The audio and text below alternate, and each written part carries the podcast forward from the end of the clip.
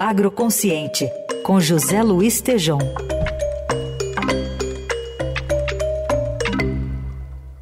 Oi, Tejom, bom dia. Bom dia, Carol, Heisen. Bom, bom dia. Ouvintes. Tejom, a gente está de olho nessa guerra da Rússia contra a Ucrânia de longe, preocupados até pela, pelo histórico que a gente já teve em relação ao escoamento de grãos da Ucrânia, que é um grande produtor mundial. Então a Rússia agora bloqueou o Mar Negro, impediu a Ucrânia de continuar exportando esses grãos. E os preços do trigo já tiveram reajuste aí de pelo menos 11% na Bolsa de Chicago e os do milho subiram 9%. Queria que você falasse um pouquinho sobre o que, que a gente pode esperar aqui para o nosso Brasil também. Muito bem, Carol. De fato, a Rússia saiu do acordo e ainda bombardeou um Ciro lá com cerca de 60 mil toneladas de grão. Então, essa guerra parece que não vai acabar tão cedo. Mas sobre isso, eh, eu procurei e conversamos com o embaixador Rubens Barbosa, Carol. Ele é o presidente da Abitrigo, Associação Brasileira da Indústria do Trigo. E eu pedi a opinião dele a respeito disso e ele nos deu aqui com exclusividade para o nosso Jornal Eldorado. Vamos ouvir o embaixador Rubens Barbosa, por favor.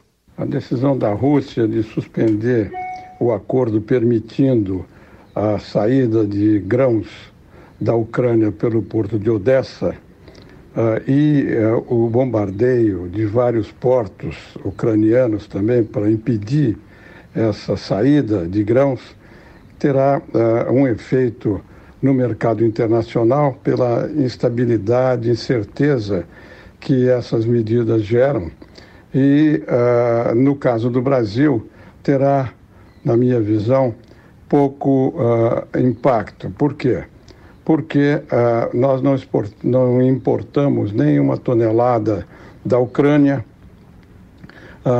o suprimento do mercado interno está assegurado com o produto vindo dos Estados Unidos, da Argentina, da Rússia, dos outros países do Mercosul, do Paraguai, do Uruguai.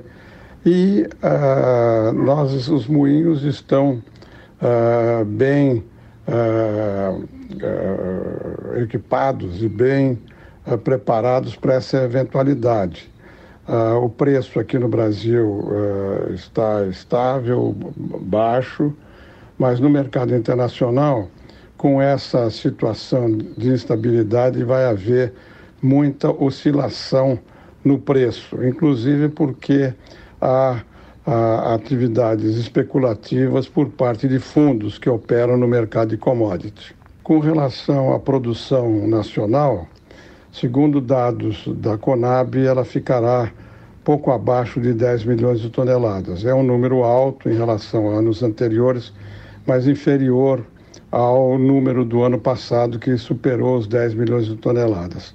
Há algumas uh, empresas uh, que analisam o mercado de trigo que consideram que a produção pode superar esses números e, e, chegar mesmo ao redor de 11 milhões de toneladas. É uma, se isso acontecer, vai ser uma produção recorde aqui no Brasil e vai atender em parte o mercado interno e em parte a exportação. O Brasil hoje está se tornando uh, consolidadamente um exportador de trigo de boa qualidade. Então, uh, nós temos uma situação muito boa para a cadeia do trigo aqui no Brasil. Vamos ver se essa estabilidade uh, ao longo dos próximos semanas e meses vai continuar, porque também, além da, da questão da guerra, você tem a questão de condições climáticas. Vamos ver se nos Estados Unidos, se em outras áreas produtoras, na Rússia, na Argentina, ah, o clima não interfere. Até aqui, a situação no Brasil é de normalidade, de abastecimento regular, sem maiores problemas. Então, Carol Heissen, eu ouvi isso, o, o embaixador Rubens, Rubens Barbosa né, coloca um cenário é, por enquanto, de tranquilidade, eu creio que nós vamos ter uma safra mais para 11 milhões de toneladas do que para do que para menos do que 10. Eu estou mandando pelo Rio Grande do Sul essa semana muito trigo plantado. Portanto, tá aí. Agora, Carol, hum. incertezas, né? incertezas ambientais, eh, climáticas, guerra. Realmente o mundo está numa, numa bela, um belo momento de, de, de, de confusão, Raíssa e Carol. O, o Tejão, lá no começo da guerra, em fevereiro do ano passado, eu acho que parece oportunismo isso, mas uh, chegou a se falar que a guerra poderia ser, entre aspas, até uma oportunidade por algum tempo para o Brasil. É, se isso se confirmou ou não? E agora, pode se confirmar ou não de novo?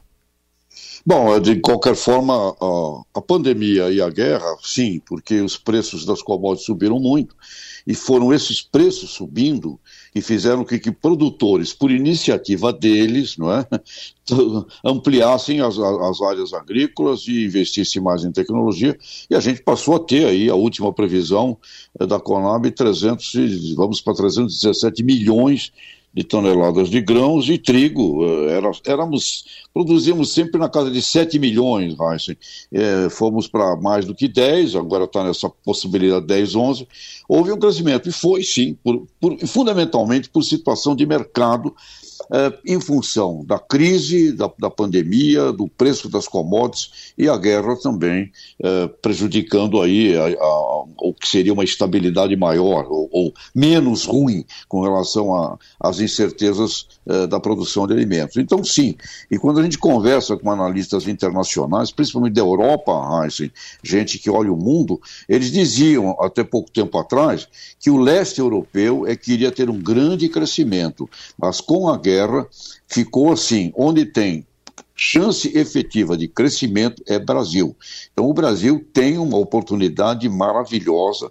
Nos, nós precisamos de mais planejamento, como sempre falamos, Heinz, porque produzimos agora mais 25, 30 milhões de toneladas de grãos e não tem armazém. Aí não tem armazém, o produtor tem que vender na hora que, que colhe. Conclusão, cai o preço, o produtor fica chateado. Portanto, é, mas sem dúvida alguma, o Brasil é o país da oportunidade de alimentos do planeta Terra hoje, nesses próximos anos, inclusive em função até dos aspectos de outras incertezas envolvendo o clima e outros aspectos, Heisen. Muito bom.